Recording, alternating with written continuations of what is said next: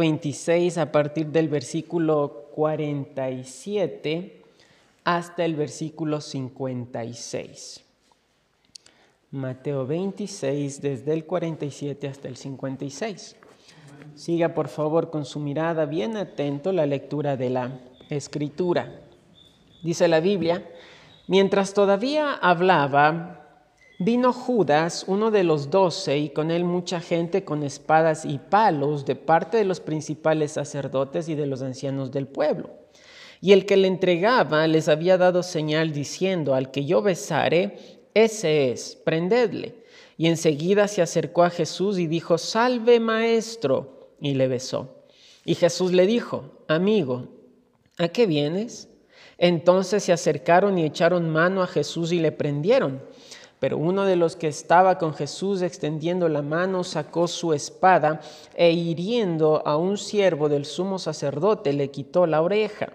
Entonces Jesús le dijo, vuelve tu espada a su lugar, porque todos los que tomen espada, a espada perecerán. ¿Acaso piensas que no puedo ahora orar a mi Padre y que Él no me daría más de doce legiones de ángeles? Pero ¿cómo entonces se cumplirían las escrituras de que es necesario que así se haga?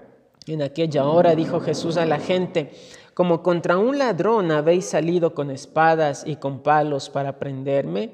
Cada día me sentaba con vosotros enseñando en el templo y no me prendisteis. Mas todo esto sucede para que se cumplan las escrituras de los profetas. Entonces todos los discípulos, dejándole, huyeron. El Señor Jesucristo había ya participado de la última cena con los discípulos.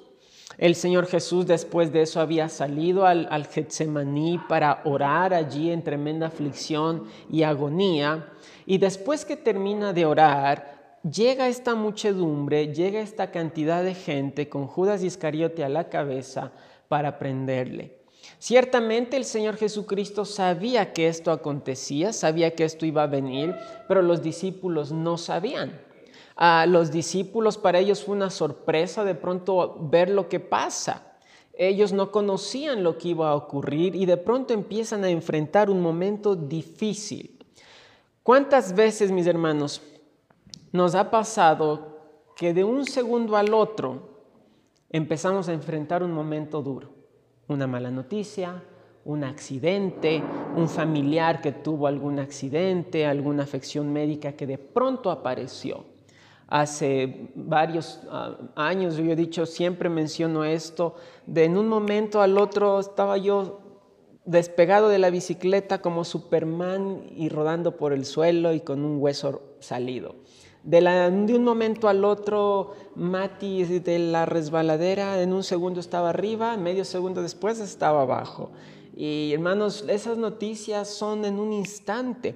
Eso ocurre de un momento al otro. Y cuando atravesamos esos instantes, nunca lo esperamos y tampoco sabemos cómo enfrentarlos. En ese momento uno se pregunta, lo primero que uno se pregunta es, ¿y ahora qué hago? ¿Y ahora qué hacemos? ¿Cómo enfrentamos los tiempos difíciles? ¿Cómo enfrentamos los, los problemas que aparecen de la nada? Y vamos a aprender en esta mañana, mis hermanos, cómo el Señor Jesucristo manejó todo ese tiempo y la tremenda lección también que vemos en las acciones y palabras que Él hizo. Quiero compartir en esta mañana acerca de cómo enfrentar los tiempos difíciles. Vamos a orar, vamos a rogar que el Señor hable a nuestro corazón que el Señor hable en nuestra vida. Padre mío, gracias queremos darte, Señor, por este precioso tiempo. Gracias, Señor, por esta preciosa eh, mañana. Gracias por tu palabra. Gracias porque podemos venir ante la Escritura, Señor, a aprender más de ti, a refugiarnos en ti, a aprender, Señor amado, de tu palabra. Queremos conocer más y mejor a nuestro Salvador. Quita todo estorbo de nuestra mente, todo pecado de nuestro corazón para que podamos escuchar tu voz sin ningún estorbo en esta mañana. Señor amado, bendice a tu pueblo, pero sobre todo glorifica tu santo nombre. Te damos gracias, Señor, en el nombre precioso de Jesús. Amén. Es muy probable, mis hermanos, que esta muchedumbre que vemos en el, en el verso 47, esta tremenda cantidad de gente que viene con espadas y palos, todo debió haberse organizado al apuro. Los, los sacerdotes, los ancianos del pueblo, el Sanedrín, había determinado que Cristo debía padecer, debía ser castigado, eh, todo, pero después de la fiesta, después de la Pascua. En esta noche, justo en esta noche, se está celebrando la Pascua. Y los, eh, los líderes del pueblo habían dicho, no durante la fiesta, para que no sea algún alboroto, una revuelta, tiene que ser después de la fiesta. Ellos no estaban preparados. Muy probablemente Judas Iscariote, cuando el Señor Jesucristo eh, eh, le da a conocer que él sabía que Judas era el traidor, Judas sale de la santa de la cena que estaban teniendo y debió haber corrido ante los líderes del pueblo a, informarles. Él ya sabe que yo le voy a traicionar. Y, pensando que quizás él después de la fiesta va a desaparecer, va a huir, ya los discípulos se enteraron que va a haber un traidor, quizás lo van a defender, va a ser más difícil capturarlo. Y, por esa razón creo yo que la gente en ese instante debió haberse alborotado y con urgencia y con alboroto preparado una muchedumbre para ir a capturar al Señor Jesucristo. Y eh, eh, Judas les había dado una señal. El verso 48 eh, nos dice que la señal había sido al que yo besare, ese es, prendedle. Al que yo besare. La señal era un beso. En tiempos del Señor Jesucristo era muy común que un discípulo salude a su maestro con un beso. Era lo más común el discípulo se acercaba a su maestro y besaba al, maestro en la mejilla. Y después de eso se hizo una práctica en la iglesia también. Usted ha leído en las cartas que Pablo escribe, saludad a los hermanos con ósculo santo. ¿Se ha leído alguna vez? Yo creo que sí, porque cuando uno lee ósculo santo, uno dice, ¿qué es eso? Y ósculo es beso es nada más que un beso. El, eh, Pablo dice, saluden a los hermanos con un beso. Ahora, eso, joven, no se emocione, no quiere decir que usted va a ir a una hermanita y agarrarle de muchas. Quiere decir un hombre a otro hombre, un hermano a, otro hermano, una hermana con otra hermana, con ósculo santo. Ahora, qué bueno que esa práctica hoy ya no está vigente. Sería medio raro acercarse a un hermano, ¿cómo está hermano? Sería un poquito extraño. Pero en tiempos de Cristo era lo más común para saludar un discípulo a su maestro. Cuando, cuando Judas llega a besar al Señor Jesucristo, lo estaba saludando como discípulo a maestro. Ah, y, lo que le dice ah, es el verso 49, enseguida se acercó a Jesús y dijo, salve maestro. Esa expresión, hermanos, fue tan hipócrita de parte de Judas Iscariote en ese instante. La palabra salve viene de una palabra que significa alegría, o que sería lo mismo cuando se, saludaba y le decía salve, era lo mismo que decir qué alegría verte. Eso significaba salve. Y maestro era la palabra rabí, que tiene implícito el respeto. Cuando Pedro le estaba, cuando Judas le estaba saludando al Señor en ese instante con un beso diciéndole, salve maestro, maestro, mi maestro, qué respeto y cuánta alegría verte. Y le besó. Era una total hipocresía. El Señor sabía eso. Y es impresionante lo que el Señor hace en el verso 50.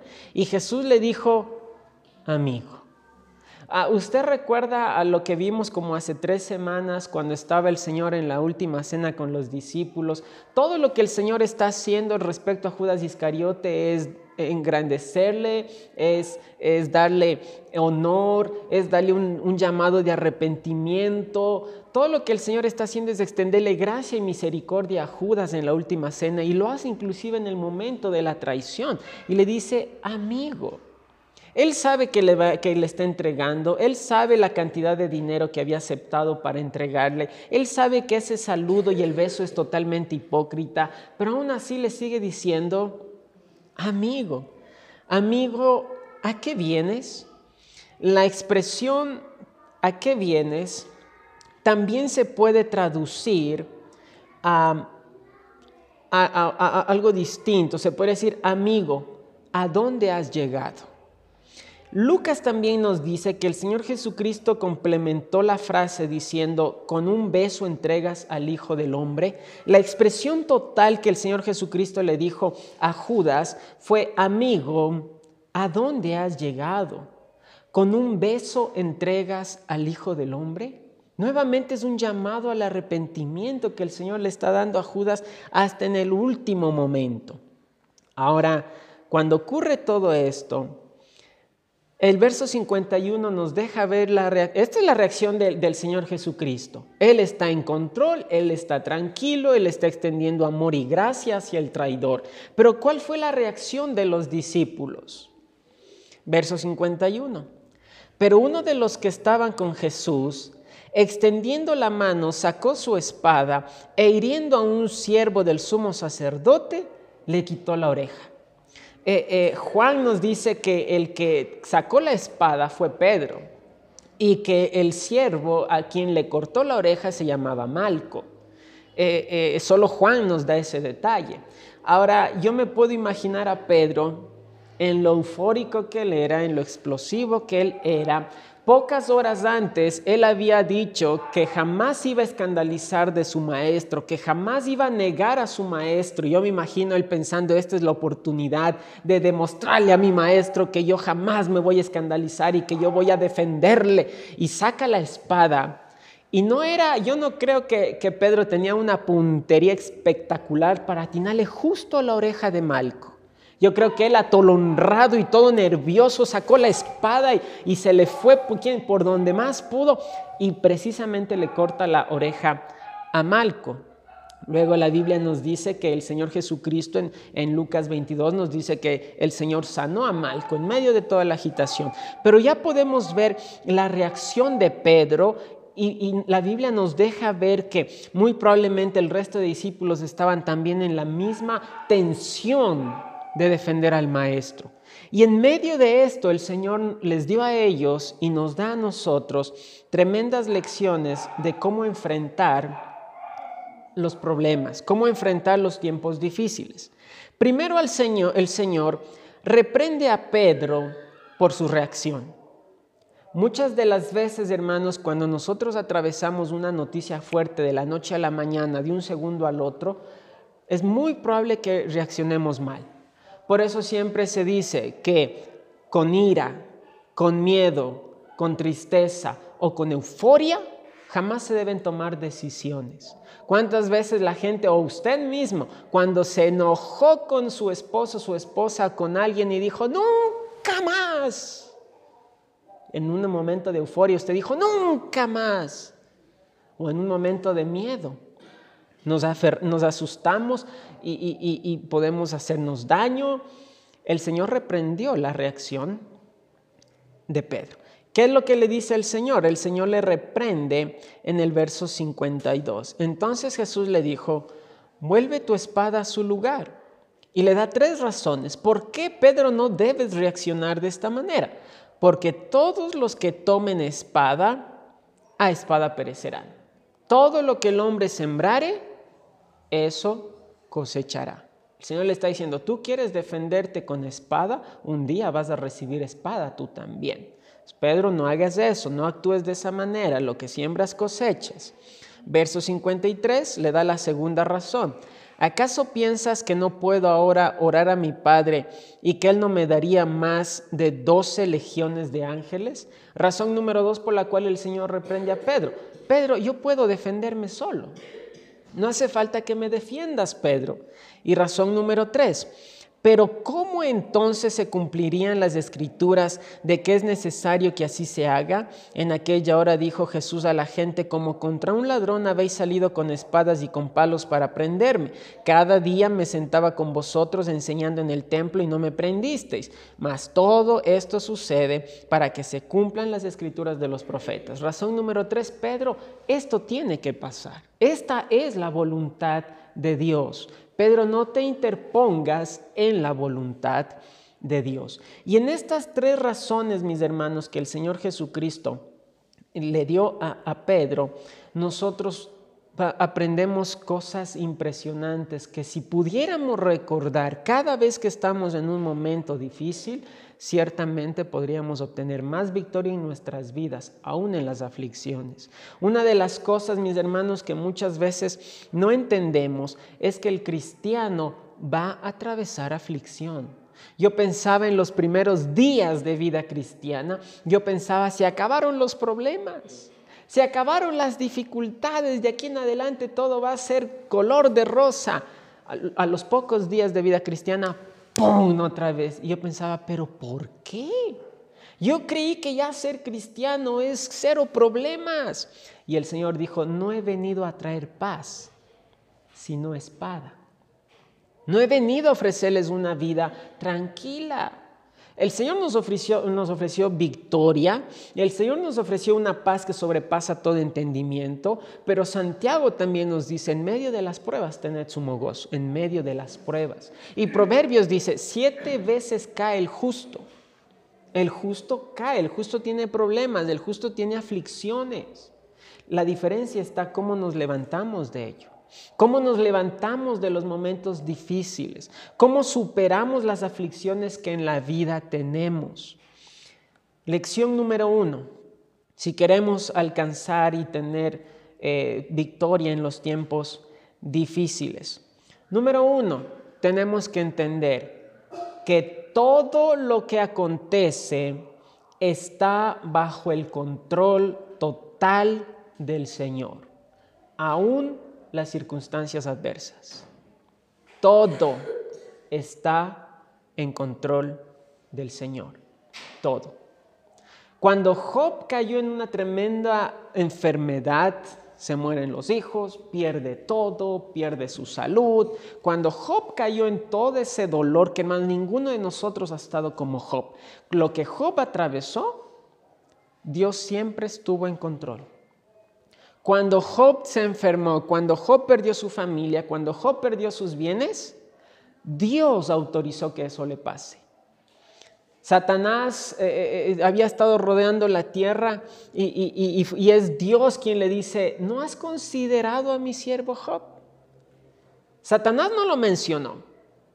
Dios dice, ¿no has considerado a Job? Y Satanás dice, claro, no le he podido hacer nada porque todo lo que él tiene tú le has cercado, le has protegido, le has guardado. El Señor dice, ok, te voy a dar permiso de que le hagas algo. Y empieza a perder los bienes, los hijos y al final pierde hasta la salud. Y todo el tiempo Dios sabía, Dios estaba en control. En este instante, mis hermanos, eh, el que tiene el control absoluto de esta situación es el Señor el control no lo tenían los sumos sacerdotes, el control no lo tenían los ancianos del pueblo, el control no lo tenía Judas, el control no lo tenía la muchedumbre con palos y espadas, el control lo tiene el Señor. Eh, eh, en los otros evangelios nos dice la Biblia que cuando la muchedumbre se acercó, el que tomó la iniciativa fue el Señor Jesucristo preguntando, ¿a quién buscan? Buscamos a Jesús, yo soy. Y la gente cuando escuchó yo soy cayeron de espaldas porque la palabra yo soy es, eh, eh, es, la traducción de Jehová. Jehová significa yo soy. Cuando Cristo dijo yo soy, la gente entendía perfectamente lo que él estaba diciendo y se atemorizaron y cayeron. Y el Señor les repite, ¿a quién buscan? A Jesucristo. Ya les dije que yo soy. Todo el tiempo el Señor Jesucristo está en control total de esta situación. Nadie estaba capturando al Señor Jesucristo y aprisionándolo. Él mismo dijo, nadie quita mi vida. Yo de mi propia voluntad la pongo. Tengo poder para ponerla y tengo poder para volverla a tomar. Él dijo, yo estoy en control de esto. Yo lo estoy haciendo esto con control total. Esta situación, la misma captura del Señor Jesucristo, Él estaba en control. Si entiende mi hermano, mi hermana, que cada vez que usted atraviesa tiempos duros, ¿sí sabe que Dios está en control? ¿Sí sabe que Dios permitió esa aflicción en su vida? Él la permitió. hermanos, nada puede acontecer en su vida si Dios no lo permite. Si algo acontece en su vida es porque Dios dijo, voy a permitir esto en tu vida. Voy a permitir que te accidentes, voy a permitir que te rompas un hueso, voy a permitir que te enfermes, yo lo voy a permitir. Voy a permitir que pases necesidades económicas, yo lo voy a permitir. Es muchas de las cosas que no entendemos cuando estamos en aflicciones o en necesidades o en tristezas o en tiempos difíciles. Normalmente no entendemos y pensamos, ¿por qué me pasa esto? Y, y no entendemos que Dios lo permitió. Ah, ah, y todo lo que Dios permite en nuestras vidas, hermanos queridos, siempre tiene un propósito. Siempre. Siempre. Dios, hermanos, no hace las cosas sin propósitos o sin sentido. A un Job, un hombre perfecto, recto, perfecto delante de Dios, cuando pasó la prueba, Job creció y maduró todavía más. Job era el hombre más perfecto allí en Medio Oriente. Dios lo había bendecido de una manera impresionante.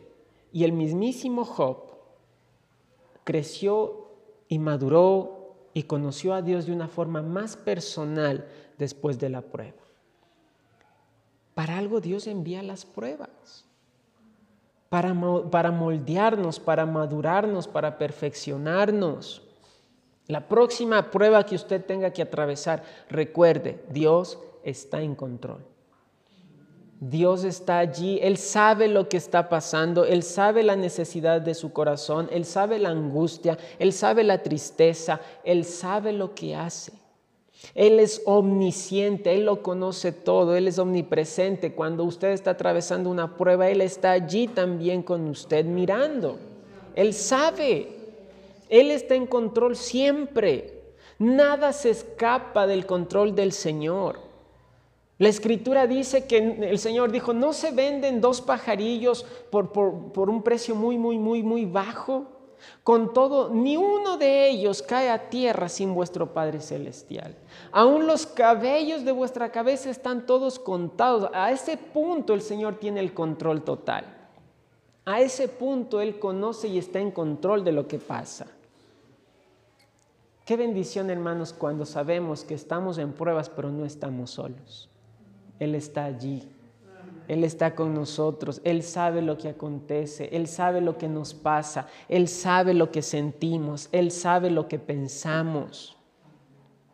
Qué bendición saber que no estamos solos. Más que la gente allá afuera en el mundo también pasa aflicciones, también pasa necesidades, también pasa luchas, y ellos no tienen a un Dios de su lado para sostenerles y ayudarles. Ese es un privilegio suyo y mío, de nadie más. Por la gracia de Dios, no porque seamos mejores, por su amor y su misericordia que nos rescató, tenemos ahora esperanza. Yo me sorprendo, hermanos, de ver cristianos en otros lugares, en otras partes del planeta, en otras partes del mundo, pasar luchas y aflicciones que nosotros ni imaginamos persecuciones, cárceles. En China, hermanos, es muy común escuchar que pastores fueron encarcelados, sus hijos fueron enviados al sistema público para ser adoctrinados en el comunismo, en el ateísmo. nosotros, gracias a Dios, no, todavía no. Tenemos que escondernos para reunirnos, todavía no tenemos que temer por nuestras vidas. Y aún así, hermanos, en las pruebas a veces levantamos como que levantamos el rostro hacia Dios y, con orgullo, con, con, con, con soberbia, le Señor, ¿por qué? Él está en control y sabe lo que hace. A nadie le gusta pasar por disciplina. La misma escritura dice que la disciplina al momento no es causa de gozo, pero después da fruto. ¿Sí se ha dado cuenta que después de pasar la prueba es cuando usted tiene más fe, más compromiso, más amor por Dios, más gozo en el Señor? Yo, hermanos, me he sentido tan gozoso al enterarme de que algunos de ustedes cayeron con COVID, se enfermaron y orando, preocupados, y después saber ya se están recuperando, ya están bien. ¡Qué gozo! Gracias a Dios. Hermanos, las pruebas deben hacernos crecer y madurar. Las pruebas deben hacernos crecer en amor, en compromiso con Dios, en fidelidad a Dios. Aún las enfermedades tienen propósito, enseñarnos lo débiles que somos. Si se da cuenta, hermano, que un microorganismo que no se puede ver a simple vista, un virus diminuto, durante dos años paralizó el planeta entero, un, un, bicho que ni siquiera podemos ver, puso en zozobra a la humanidad entera para enseñarnos lo débiles que somos y cuánto necesitamos a Dios. Eso deberíamos aprender de las pruebas, de las luchas, de los tiempos difíciles. El día, este, el día viernes, eh, yo comenté esto con algunos hermanos, el día, el día viernes amanecí en la mañana terrible, sin poder ni levantarme, con una congestión y un malestar en todo el cuerpo, mal, yo estaba preocupado y el fin de semana. Y siempre que el Señor permite que, me enferme, yo le, recuerdo qué precioso es estar sano. Qué precioso es tener salud y poder levantarse y poder moverse y poder hacer las cosas. Y, qué, qué lindo es estar sano. Y gracias al Señor que nos permite enfermedades para recordarnos lo bendecidos que somos con la salud que tenemos. Gracias a Dios. Pero tenemos, hermanos, que aprender a entender que en las dificultades Dios está en control. Y así, hermanos, podemos atravesar la dificultad siempre con la mirada en el Señor y no en amargura, no en, cuestionar a Dios, no en, depresión o en tristeza, sino sabiendo Dios está en control. En la prueba que estoy atravesando hoy es tan dura, pero Dios está en control. Lección número uno, Dios siempre está en control. Aún en este momento que lo están apresando, todo el tiempo Él está en control. Lección número dos, las escrituras siempre se cumplen.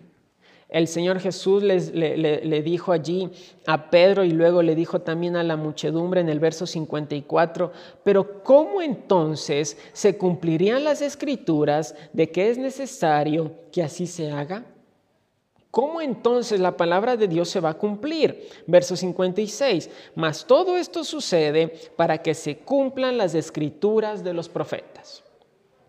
Todo esto se está pasando porque esto ya estaba profetizado, anunciado en el Antiguo Testamento, de que el Mesías iba a ser capturado como un vil malhechor para morir por los pecados de la humanidad. Ya estaba anunciado. Y lo que está ocurriendo aquí es simplemente el cumplimiento de las escrituras. Algo que usted tiene que entender, que yo tengo que entender, cada vez que estamos en dificultades, en pruebas, en momentos difíciles, es que siempre la palabra de Dios se va a cumplir. Siempre. ¿Y por qué nos sirve esto, pastor? Porque tanto eh, eh, eh, las advertencias que Dios da en la escritura se van a cumplir, pero las promesas de Dios también se cumplen siempre. Y si el Señor dijo, no te dejaré, Señor, yo creo en tu palabra.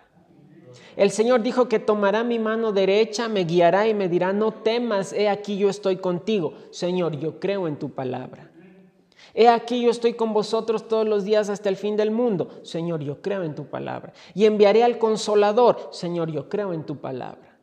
Tenemos, hermanos, que refugiarnos en la escritura. El mundo se refugia en vicios, en alcohol, en adulterios, en trabajos, en dinero, en drogas. El mundo no tiene en quién refugiarse y a quién acudir. Usted y yo tenemos la palabra profética más segura para refugiarnos. Necesitamos venir al Señor en nuestras pruebas y aflicciones, buscar su consejo, buscar su palabra y confiar en sus promesas. Confiar en lo que Él dice, porque la escritura siempre se va a cumplir, siempre. Y, Pedro dice también en la escritura que las mismas aflicciones que se cumplen en vosotros, se cumplen también en otros hermanos alrededor del mundo. La palabra nos enseña. La palabra nos, nos instruye. La palabra nos capacita. La palabra de Dios nos fortalece. En la prueba usted tiene que recordar, la palabra de Dios siempre se va a cumplir. ni una jota, ni una coma, ni una tilde, dice de la escritura, quedará sin cumplimiento. Cielo y tierra pasarán, pero mi palabra no pasará. Mi palabra no pasará. Todo se va a cumplir. Busque promesas en la escritura. Refúgiese en las promesas de Dios. Eh, eh, busque, yo, yo, le quiero en serio, en serio animar. Eh, busque las, las, promesas de Dios, lea la Biblia, busque allí lugares donde Dios promete ayudarle, Dios promete bendecirle, Dios promete sostenerle. Busque esas promesas y apropiese de ellas en su vida. Todo ayuda a bien a los que aman a Dios. Es una de las promesas que más me ha ayudado a sostenerme en medio de las pruebas. Señor, ¿cómo puede, estamos atravesando una dificultad tan grande? Yo no entiendo cuál es tu propósito, yo no entiendo qué es lo que tú quieres hacer, pero tu palabra dice que todo ayuda a bien, a quienes a los que te aman. Señor, lo único que yo quiero hacer entonces es amarte más cada día. Ayúdame a amarte más. Las escrituras siempre, siempre se cumplen. Ahora, yo en esto siempre, en cada mensaje, intento animarle, fortalecerle y guiarle al Señor. Pero cuando le digo que las escrituras siempre se cumplen, tengo que obligatoriamente hacerle una advertencia. Y la Biblia dice que no hay nada oculto que un día no se sepa. No hay ningún pecado escondido que un día no se sepa y salga a la luz. La Biblia dice que la paga del pecado es muerte. La Biblia enseña que la paga del pecado es el lago que arde con fuego y azufre. Y eso también se va a cumplir. Toda la escritura se cumple. Toda la escritura. Eh, las bendiciones de Dios se cumplen, pero las advertencias de Dios también se cumplen siempre y el castigo de Dios siempre va a llegar tarde o temprano.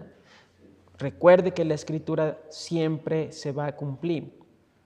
Y número tres, ¿Qué otra lección aprendemos de este evento en el que están apresando al Señor Jesucristo? Verso 53. ¿Acaso piensas que no puedo ahora orar a mi Padre y que Él no me daría más de doce legiones de ángeles? Pedro está intentando defender al maestro y saca una espada. Y el Señor le dice, Pedro, no hace falta que me defiendas, yo puedo defenderme solo. Y el Señor le dice, Pedro, yo puedo pedir doce legiones de ángeles. Una legión romana, que es a lo que el Señor se está refiriendo, tenía entre cuatro mil a seis mil soldados. Para hacer un estimado, un cálculo aproximado, vamos a hacer un cálculo con 5.000. Y el Señor dice que Él podía tranquilamente pedir al Padre 12 legiones de ángeles, hasta más. 12 legiones de ángeles en promedio serían 60.000 ángeles. Eh, quiero que se dé cuenta, no 60.000 soldados, 60 mil soldados romanos, 60 mil discípulos con espadas, 60 mil ángeles. El ángel destructor en el Éxodo, un ángel acabó con todos los primogénitos en Egipto. El ángel de Jehová, cuando el rey David hace un censo y Dios castiga al pueblo, un ángel causó una mortandad terrible en la nación de Israel. Un ángel. Y el ángel de Jehová, un ángel, acabó con el ejército de, los sirios, un ejército de 185 mil soldados. Un ángel. Y el Señor le dice, Pedrito, yo puedo pedir más de 60 mil ángeles. Yo podría en este momento pedir, Señor, Padre, envíame 60, más de 60 mil ángeles para defenderme. Pedrito, guarda tu espada. Lección número 3. Tenemos que entender que Dios tiene el gran poder en contraste a nuestros inútiles esfuerzos. Cuando estamos en las pruebas, muchas veces lo que intentamos hacer es actuar por nuestras fuerzas, en nosotros da la solución, en qué voy a hacer y cómo lo voy a solucionar. Y trabajamos en nuestra carne y en nuestros esfuerzos. Y no entendemos que Dios tiene poder para hacer lo que para nosotros es imposible. Lo que para nosotros no es posible, lo que para el ser humano es imposible, para Dios todo es posible. Yo pienso, hermanos, el Señor ni siquiera necesitaba ángeles. Ni siquiera necesitaba pedir ángeles. Él podía tranquilamente, como en tiempos de Elías, ni siquiera decir nada, solo eh, mandar fuego de lo alto y acabar con toda esa muchedumbre en ese instante. Él podía en cualquier momento solamente que esa gente desaparezca o de pronto que todos caigan muertos, porque Él es Dios. Lo que él está diciendo a Pedro es, Pedro, tengo un gran poder en la palma de mi mano. Pedrito, guarda tu espada. Tú quieres defender al maestro con una espada. Tú quieres defender al rey del universo, aquel que tiene el poder en la palma de su mano, aquel que tiene en control toda la creación. Tú quieres defender al Todopoderoso con una espada, Pedrito. ¿Tú crees que necesito tus esfuerzos? Estad quietos y conoced que yo soy Dios. La mayor prueba en medio de las dificultades es la prueba de nuestra fe. Porque la fe implica, deja todo en manos de Dios. Deja y entrega completamente este problema, esta situación, esta dificultad en manos de Dios. Confía en mí. Déjame el control total a mí. Estad quietos. Estad quietos. Varias veces yo he visto al Señor obrar en mi vida, yo estar enredado en dificultades, en alguna situación que quiero arreglar, no sé cómo le vamos a hacer, no sé cómo vamos a salir adelante, no sé cómo vamos a solucionar esto y de pronto entender que me estoy yo solito desgastando y entender, Señor, voy a dejar en tus manos. Y después de eso el Señor hace pronto lo que yo durante tanto tiempo estuve batallando, porque Él lo que quiere es que nosotros confiemos en Él, aún en esas dificultades que parecen que no tienen solución. Y eso implica paciencia. La prueba de vuestra fe produce paciencia mas tenga la paciencia su obra completa, para que seáis perfectos y cabales, sin que os falte cosa alguna. En toda dificultad, mis hermanos, tenemos que entender que Dios tiene el poder absoluto en la palma de su mano para solucionarlo de una manera muy fácil y sencilla. El Señor aquí podía tranquilamente enviar fuego, pedir ángeles, pero esa no era la voluntad de Dios. Él ya había orado un poco tiempo atrás. Padre, si es posible, pase de mí esta copa, pero no se haga como yo quiero. Está bien, tengo que atravesar por esto. Está bien, tú estás en control. Tú, tú, tú, tú sabes lo que haces. Y él simplemente se sometió a la voluntad del Padre. No esperemos las dificultades. No esperemos las aflicciones, no esperemos los tiempos difíciles para someternos a la voluntad de Dios. No espere mi hermano, mi hermana, que el Señor tenga que poner alguna situación dura en su vida Sométase a la voluntad de Dios, haga la voluntad de Dios, ríndase ante el, trono de la gracia, deje que Dios obre, no, no intente usted tener el control, deje que Dios obre libremente, Dios no va a hacer nada a la fuerza en su vida, Dios espera que usted y yo le entreguemos voluntariamente cada situación y que nosotros simplemente nos enfoquemos en hacer su voluntad y guardar las escrituras. Del resto Él se encarga. Del resto Él se encarga. ¿Cuánto, hermanos, cuánto hubiésemos podido ver en nuestras vidas el poder de Dios en esas dificultades que hemos atravesado, si tan solo hubiésemos confiado y dejado todo en manos del Señor, saber que Él está en control y nosotros simplemente preocuparnos por hacer su voluntad. Yo estoy seguro que hubiésemos visto muchísimo más en nuestras vidas. Hemos visto a Dios hacer cosas preciosas, eh, bellas en su vida, en la iglesia, en el pueblo. Vemos cómo Dios obra de formas bien lindas. Pero yo creo que hubiésemos podido ver más.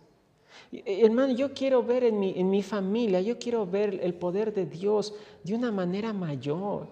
Yo quiero ver más la mano de Dios en mi vida, en mi familia y en la iglesia. ¿No quiere usted ver el poder de Dios en su vida? ¿No quiere ver el poder de Dios en su familia? Recuerde que Él está en control. Déjele a Él tener el control. Usted sométase a su voluntad, atraviese las pruebas que tenga que atravesar con gozo, con alegría. Sométase a las preciosas escrituras y usted va a ver el poder de Dios. Después de ese momento, el Señor Jesucristo es apresado, es enjuiciado de forma injusta, es llevado a la cruz, muere, es sepultado y tres días después se levanta con todo poder. Los discípulos habían perdido toda esperanza. Los discípulos estaban tristes. Las mujeres eh, eh, fueron a ese día al sepulcro tristes y cuando no miran el cuerpo del maestro, lo primero que piensan es alguien se lo llevó. Ellos estaban tristes. Pedro se regresó a pescar, ya no sabían qué hacer, tenemos que regresar a lo que hacíamos antes. Los discípulos perdieron toda esperanza, pero el Señor se manifestó con gran poder a través de la resurrección. Todo parecía sin esperanza, todo pareció acabarse, pero el Señor nunca perdió el control. Siempre estuvo en control de todo. Y porque Él siempre estuvo en control, usted y yo tenemos hoy esperanza y vida eterna. Porque Él siempre estuvo en control. Usted va a ser bendecido en su vida y en su familia porque Él está en control. Sométase a la voluntad de Dios haga la voluntad de Dios. Esfuércese por cumplir la escritura, cada mandamiento. No podemos ver la voluntad de Dios, no podemos ver su bendición y no podemos ver su poder si nosotros no nos sometemos a su voluntad. Pedro estaba yéndose en contra de la voluntad de Dios al querer defender al maestro. El Señor le dio una gran lección. Él siempre está en control. Que el Señor nos ayude, hermanos. A cada aflicción, necesidad, prueba, lucha que tenga, sométase al Señor. Deje en manos de Él, deje que Él obre. Vamos a orar. Cierre sus ojos, por favor.